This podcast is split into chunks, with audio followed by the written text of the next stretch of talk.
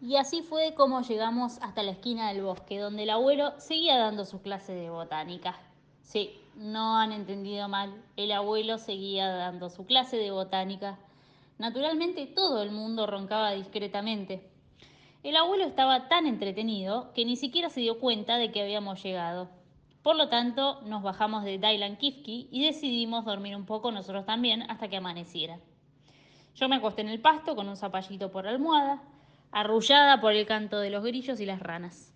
Me despertó mucho después una campana que decía Tantalán. Al principio medio dormida pensé, qué suerte, creyendo que era el cencerro de una vaca. Qué suerte, así tendremos leche para preparar el desayuno de todo el mundo, sobre todo la sopita de avena para Dylan Kifki. Pero no, no era una vaca. Era el abuelo que tocaba la campana para que todo el mundo volviera a clase, con guardapolvo, uñas limpias y cara bien lavada.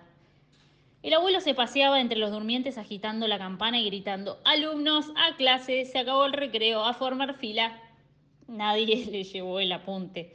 Todo el mundo se dio vuelta y siguió rezongando entre sueños menos el bombero, que acostumbrado a esos trotes, se puso de pie dormido, se lustró los botones con la manga e hizo la veña. ¡Bravo, alumno bombero! le dijo el abuelo emocionado. Yo acabé de despertarme dispuesta a declararle la guerra al abuelo.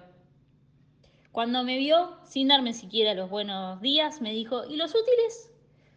Abuelo, le contesté, no estábamos en la escuela, este es el bosque de Gulubú, donde los charcos son de chocolate y siempre es recreo. Todo el mundo es una escuela, me contestó furioso. Y de repente me miró y saliendo de su distracción me preguntó, ¿Cómo? ¿Qué dijiste? ¿De qué charcos de chocolate me estás hablando? De los charcos del bosque de Gulubú, abuelo. De chocolate, repitió Visco de envidia. ¿Y esas manchas que tenés en la cara y el delantal y las orejas y el pelo, son de chocolate?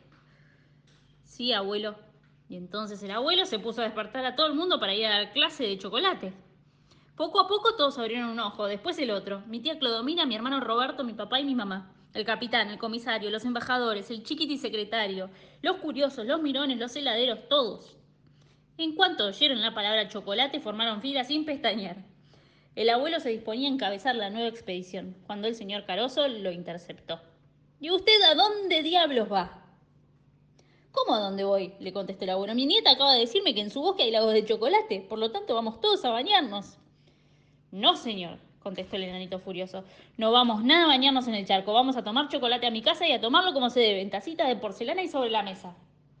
No quiero, dijo el abuelo. Estoy aburrido de tomar chocolate en tacitas. Yo quiero enchocolatarme todo igual que usted, mi nieta, el bombero y Dalan Kifki. Entonces, Supísiche, dijo ferozmente el enanito sacando otra vez su espada. Se pusieron a pelear como de costumbre hasta que el comisario los separó a fuerza del silbato, palo y guantes blancos. Pasada esta tormenta nos pusimos todos en marcha rumbo a la casa del señor Caroso, que por suerte quedaba ahí nomás.